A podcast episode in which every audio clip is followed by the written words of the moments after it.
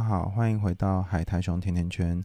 今天我们这一集一样是跟草木谈心合作，很开心有机会可以回复他们在恋爱信箱当中收到的这个问题。那我们谈的这个主题呢，是一个男孩他在性，就是做爱这件事情上面有一些困扰，然后也不确定自己是不是在性上面跟对方不适合，甚至有呃。射精延迟的状况，或许就是反映了某一些感情上面的不适合等等。所以，我们透过这一期的节目，可以跟大家聊聊跟性还有爱有关的主题。废话不多说，我们就开始喽。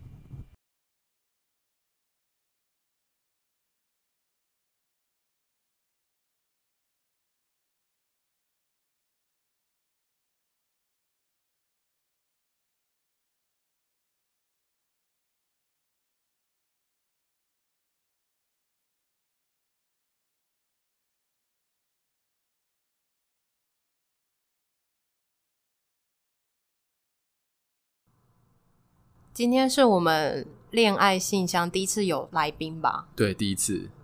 我们非常荣幸的邀请到海苔熊，哒啦，自己配音效。大家好，我是草。那你要说你是海苔熊？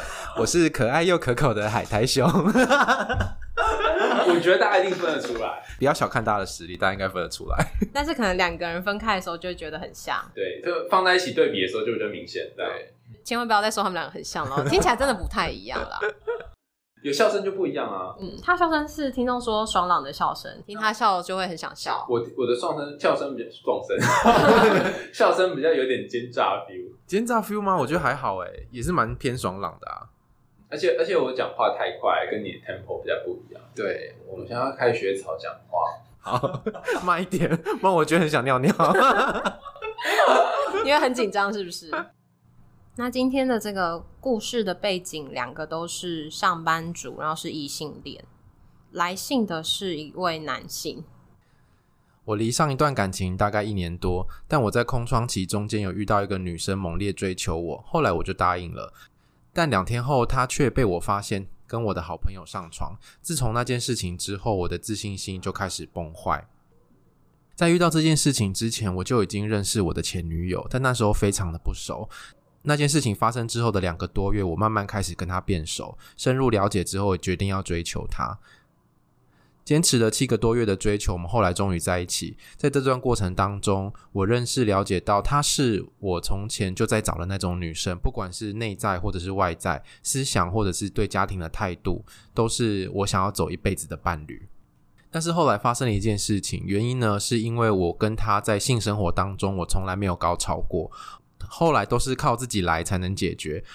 一开始一直以为是我自己敏感度的问题，因为我们都是安全性行为。但后来发现有一个性功能障碍叫做延迟性射精。我看着叙述，觉得诶，就跟我一样诶。我开始回想前两任的女朋友，我几乎也是都没有高潮的经验。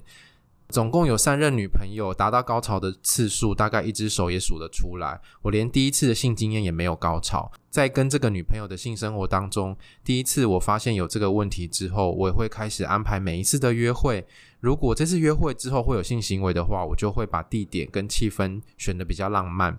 但是每一次尝试，结果到后来都一样，是没有高潮。当时的我，很怕让女朋友知道之后，她会开始自责自己是不是不够吸引我，也怕她会对我的性功能有疑虑，进而影响以后的相处。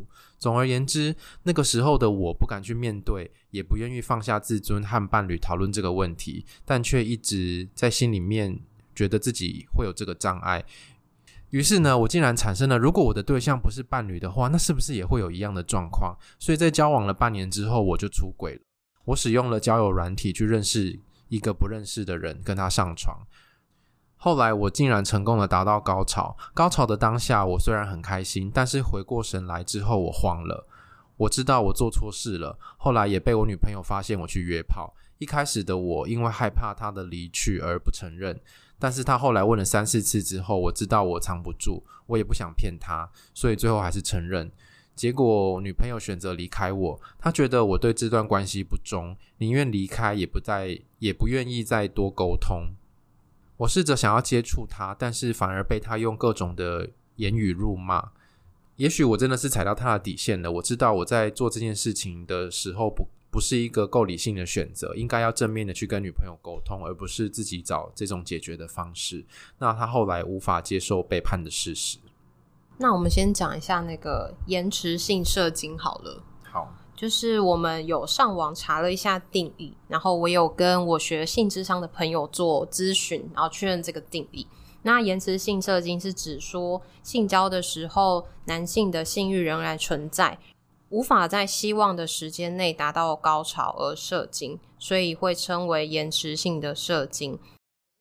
可是很多时候，在第一次性行为里面，不一定就是一个完整的过程。对，第一次很多的时候都是一种好奇跟尝试，有可能就是我听到很多人的第一次有时候是蛮惨烈的，嗯，就是不是像你想的什么。就是看偶像剧那种很浪漫，扑倒之后就顺利的都发生了一切。对，然后就是下一幕就隔天醒来了。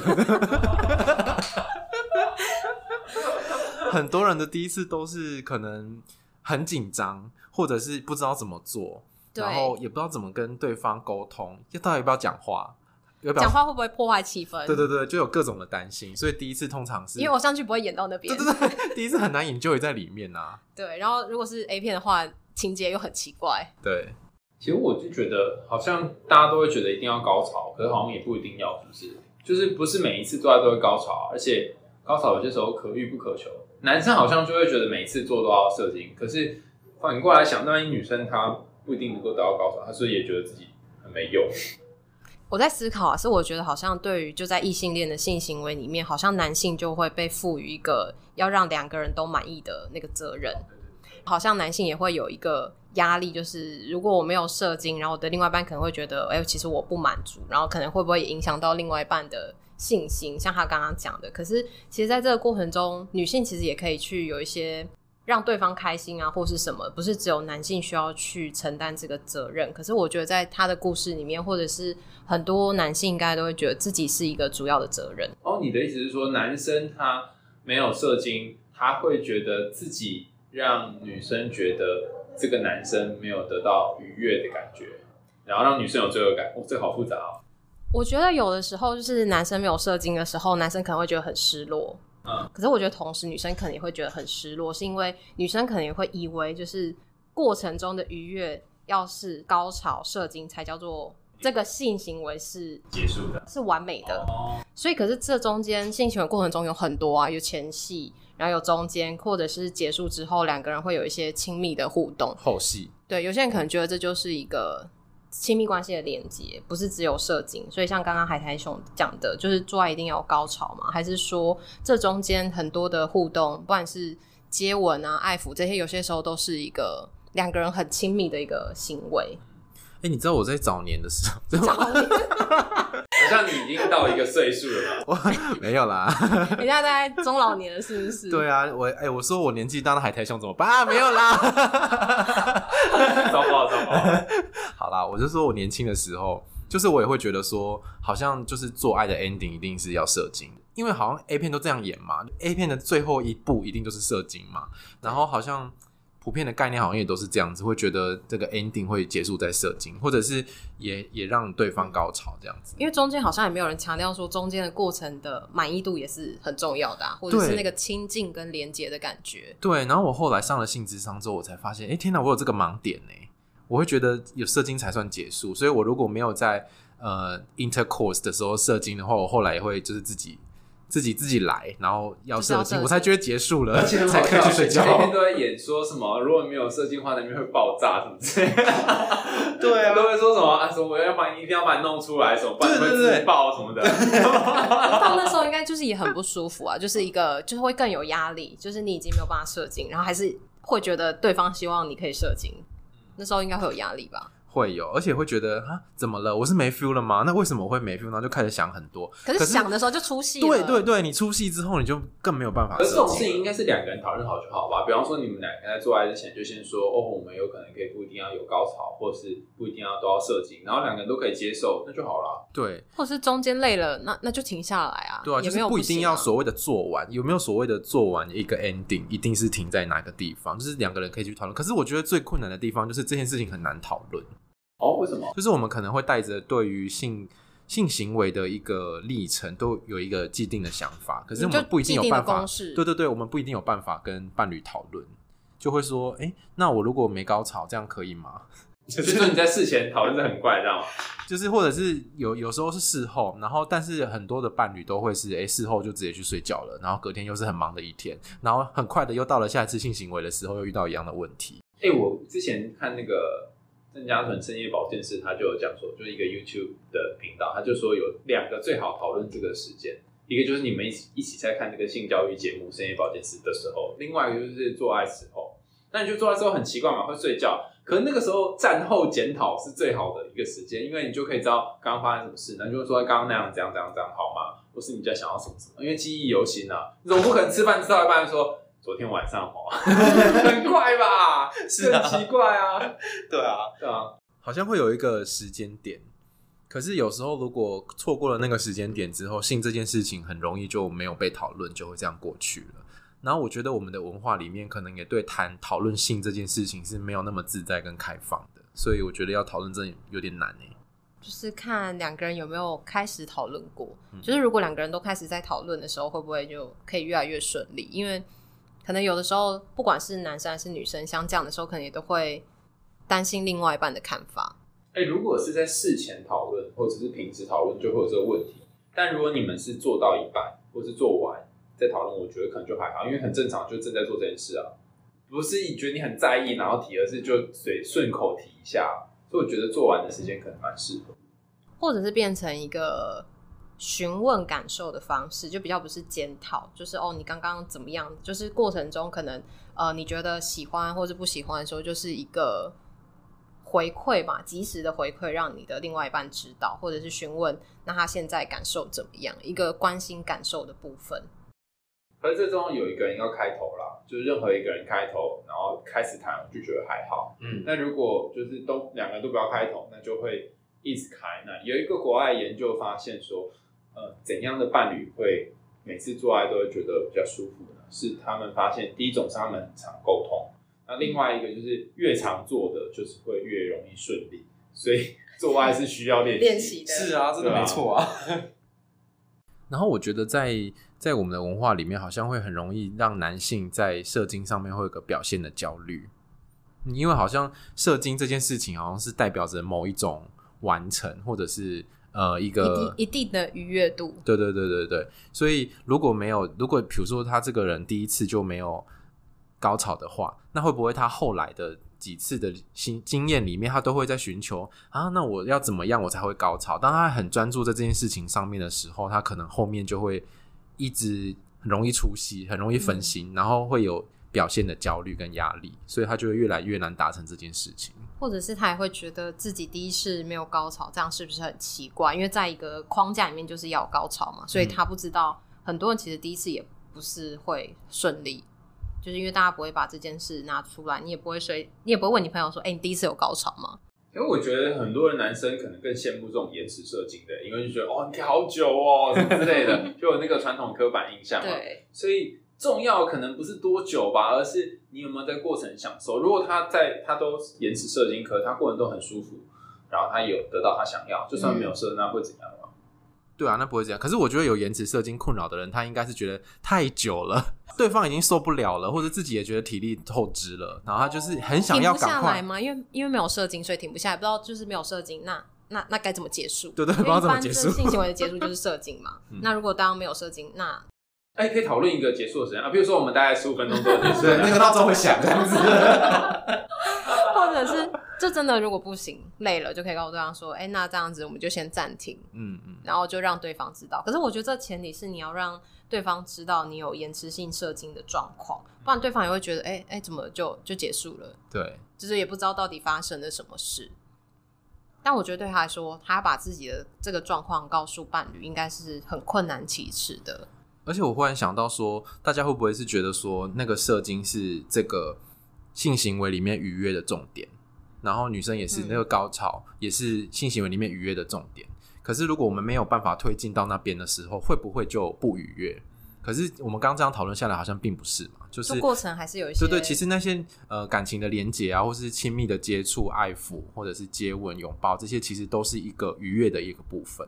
可是我如果我们很认真的觉得啊，就是 一定要后面的那个愉悦才叫愉悦的话，那我觉得大家就会压力很大。而且你如果是这个男生很在意说，就是一定要射精的话，他可以反过来想，女生也大部分的时候都不一定在性交过程当中达到高潮，因为到高潮的几率非常低，而且可能大部分的女生在有八成女生说她这辈子就是都有假高潮过，对，就是用演的，然后 演技超好，然后对方就觉得哦有咯，好像到了，所以你反过来想，哎、欸，女生好像也都没有达到也结束啦，所以为什么一定要要求男生的那个高潮到这份结束呢？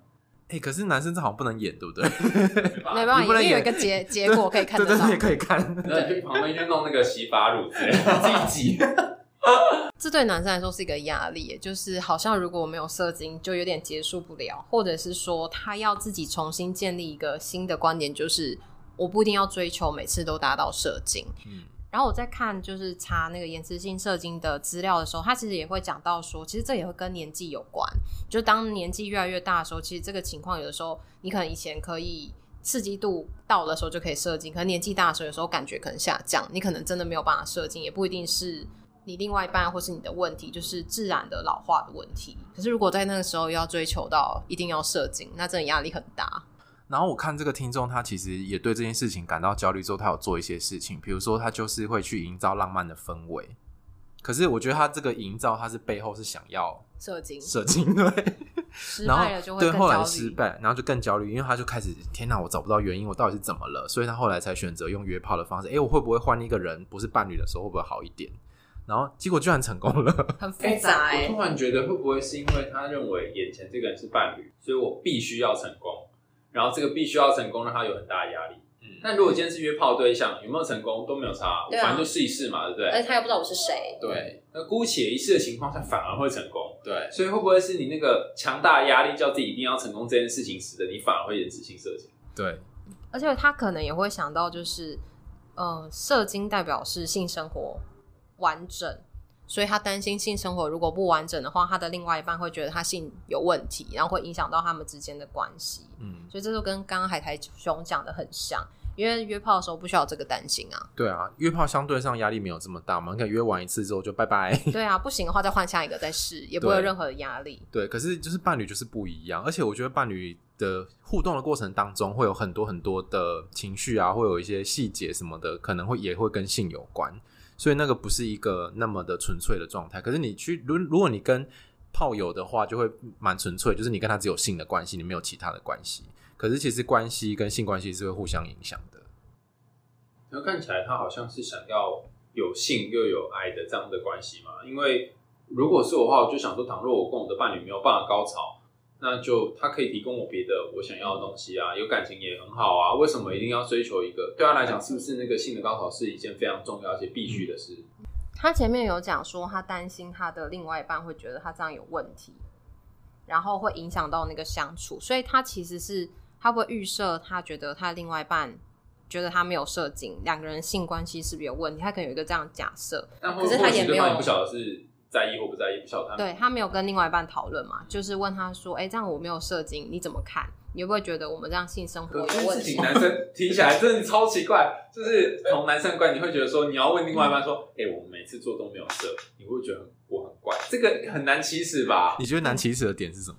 就是你要先提你自己没有射，这已经很困难了，这是已经很羞愧，对不对？对对对对。可是就是回到那个性上面，为什么一定要射精？哦，对啊，对啊，对啊，对啊，就是一个刻板印象的情况。所以你也没办法。而且你就算真的问了，你也不知道对方不会老实告诉你啊、嗯。所以这时候最好的就是预约智商，让心理师陪在旁陪旁边陪你一起谈。对，因为其实心理师就可以跟你去讨论说，就是你在这个过程中你的担心是什么。可是一，一般时候我们都知道自己的焦虑，可是不知道对方怎么看。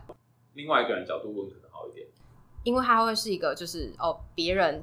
来评估你们的状态，不是你自己说，就不就变成别人问你回答，你的那个焦虑可能会小一点。嗯，而且有有时候可能会可以把那个感受讲得更清楚一点，在心理师的帮忙之下。因为我在想，就是呃两个人自己讲的时候，可能就会是流于那个什么哦，有射精没射精，那就结束。可是心理师可能会带你去讨论说，那这个射精对你的意义是什么？然后或者是说，你对于性的认识是一定要达到射精才叫做性行为的完整吗？还是说这才叫愉悦？心理师可以带你去看背后射精这件事情的意义，或者是对你的影响是什么？嗯，可是两个人自己讨论有点困难，嗯，而且就很焦虑啊，也很害羞。对，而且我刚刚突然想到一件事情，就是这个听众好像也希望是在阴道里面射精，就是他后来如果自己打出来的话，他好像也。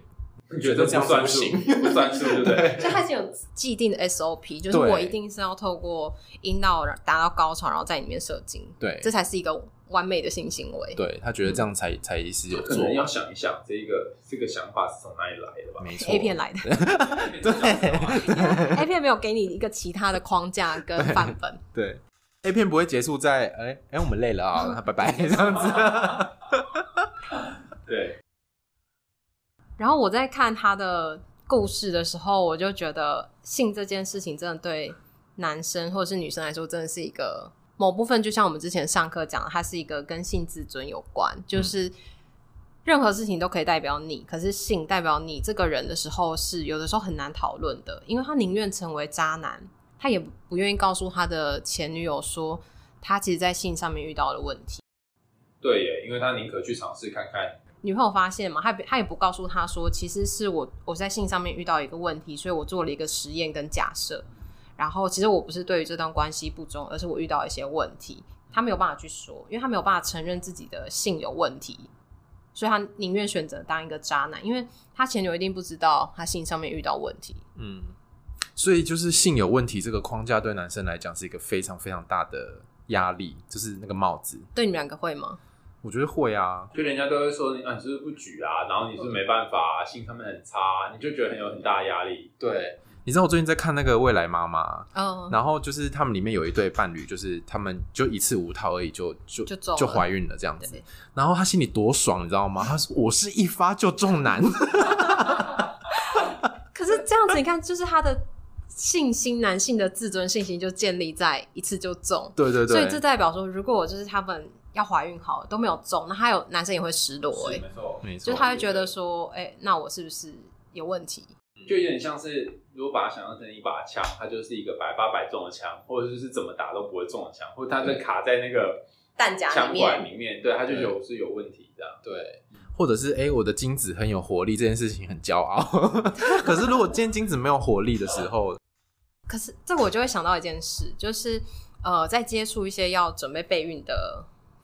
伴侣或者是夫妻的时候，很多时候去做那个不孕的检查，我不知道你们有没有听过，就很多时候都是有些都是女生单独去做检查，嗯，男生不会去做检查，因为怕知道结果吗？对，因为女生其实都检查完，都任何没有问题的时候，其实你就知道是男生的状况嘛。例如说精子活力不够，或者是男生的那个精子浓度不够，可是男生不会在第一时间去做检查，其实检查都先叫女性去做。啊，好不公平哦！我听到的很多是这样。但可能也有些其他的啦。现在未来妈妈也有演，推荐大家去看这部剧，我觉得还蛮好看的。好像就是各自性别都有承担一些性别框架在性或者是在怀孕上面的压力。嗯，而且我觉得好像又回到你一开始讲的那个，就是有很多时候男性是要背负起这个性爱过程的。美好，对，满意度，对，就是好像男生要负比较大的责任那种感觉。就是虽然说我们没有讲好说，哎、欸，这个你要负责，或那个我要负责，可是我觉得男生那感受到的心理压力，其实真的是还蛮大的，会很容易责怪自己是不是在过程当中，我是不是不够行，我是不是不够猛，还是不够怎么样怎么样，所以我跟我的伴侣在这个过程当中没有美好的体验。但不会只有一个人就让两个人的性关系变得很好，一定是两个人都会有一些调整。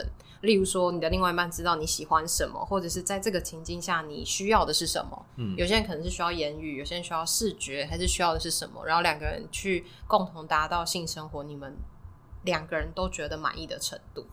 可是有没有去讨论什么样叫做满意？对，一定是要射精吗？对，所以来约智商吧。就结论每次都是这个。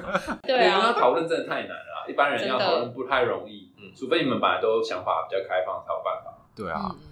然后我在查资料的时候，我就是有看到一些资料，然后我觉得就是大家在描述这个现象的时候，有时候会用一种比较诙谐的方式去描述。比如说我在查这颜值射精的时候，就有人的那个标题就打说这是慢郎中的苦恼，所以它是一个苦恼，不是困扰。就是他是苦恼或是困扰没有错，可是为什么要叫人家慢郎中？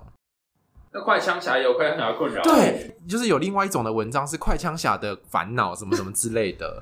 可是快也没有不好，就是如果两个人就是都觉得是满意的话，嗯，那也没有不好。有些例如说，他觉得哦，你花那么多有时间，对你大家都累了，对啊，好了，可以停了，这样吗？然后就又卡到没有色情就停不下来，这样。哦，天啊，这真的是很难累哦。对啊，好像就真的是需要去做讨论。但平均好像性交的时间大概就三分钟上下吧，大部分的人在做这件事，所以你也不用真的太久。可是，就是可能每一个人会有一些个别的差异，所以大家也不用太焦虑，嗯、觉得哎、欸，自己是三分钟以下是快枪侠，嗯、然后超过三分钟都是慢郎中，这个压力真的太大了。是不是像那个什么一些广告卖药还是什么，都会是要什么卖男生什么持久啊，啊然后什么壮阳的药，跟那个持久的定义是多持久，是每个人想象的定义不一样。因为讲到持久，你会想到是很久，就不知道到底什么样叫持久啊？那你觉得持久是要多久？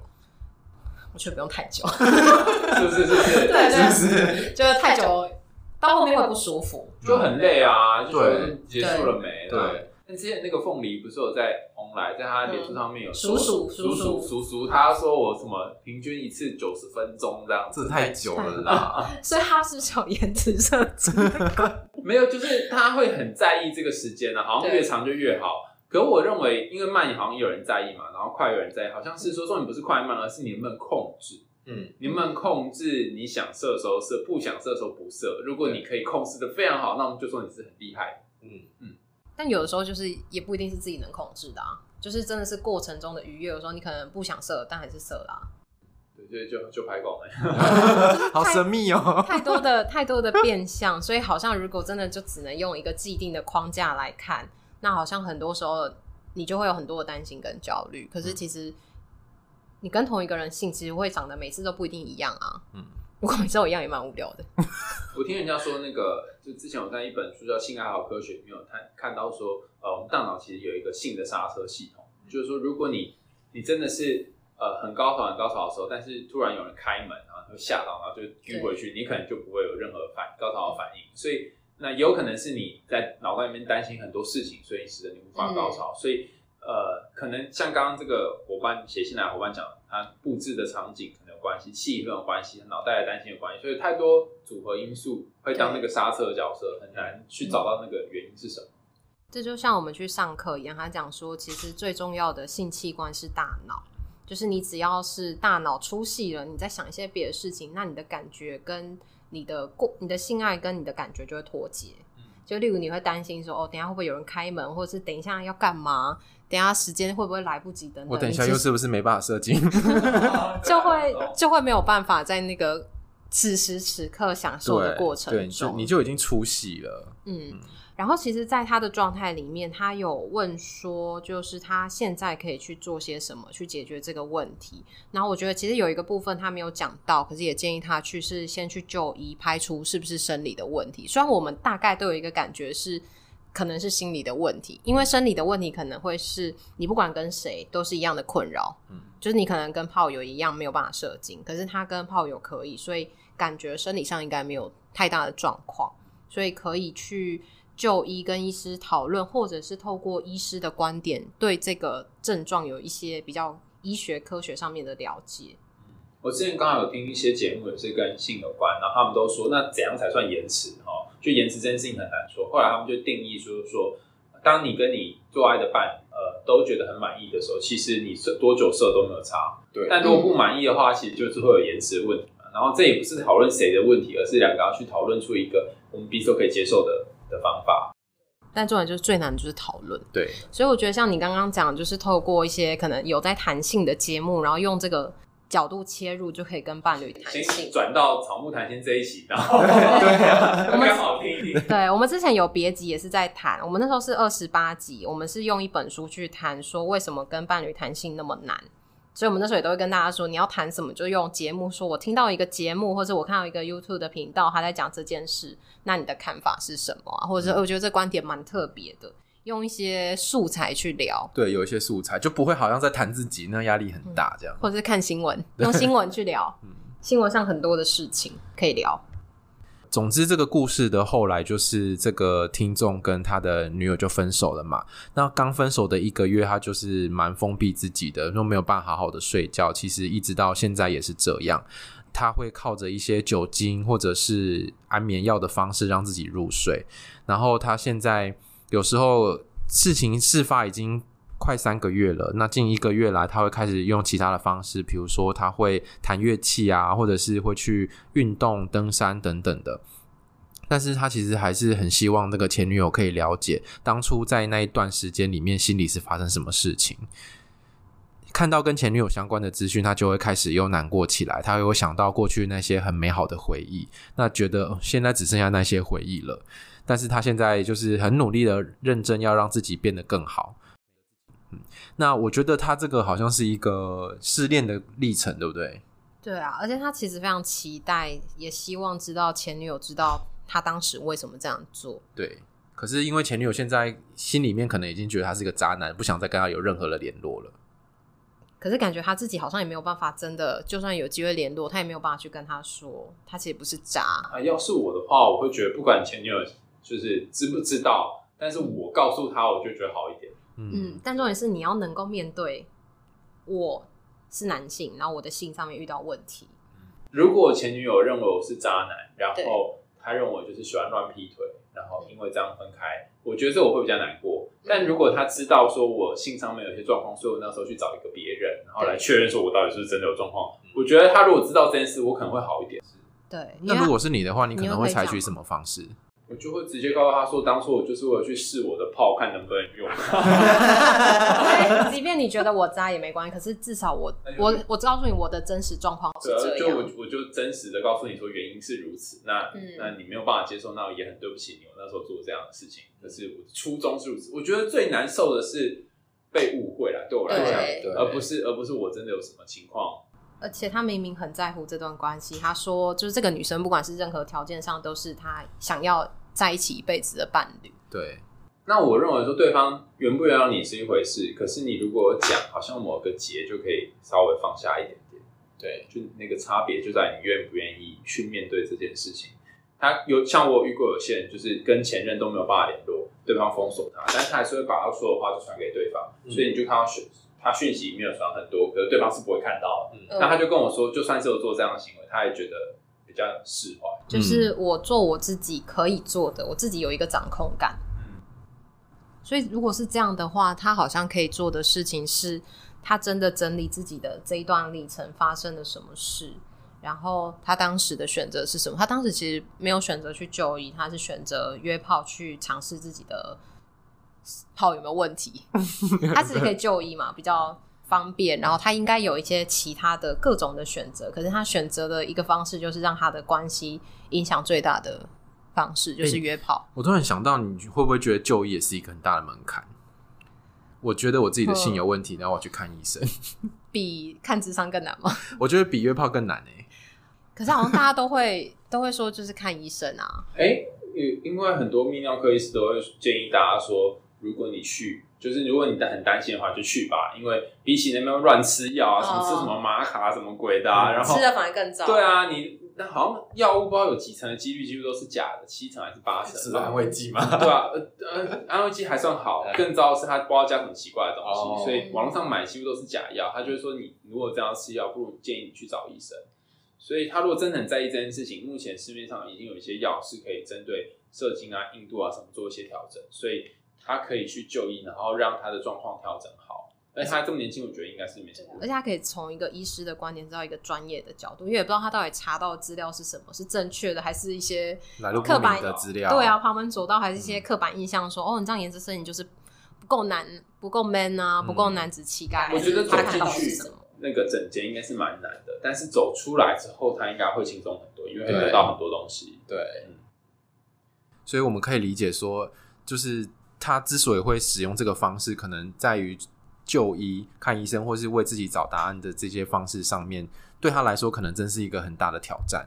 那我觉得这些东西可能是来自于社会文化对于男性的性能力的表现有非常多的框架，然后他自己可能吸收了这些框架之后，会造成非常大的压力。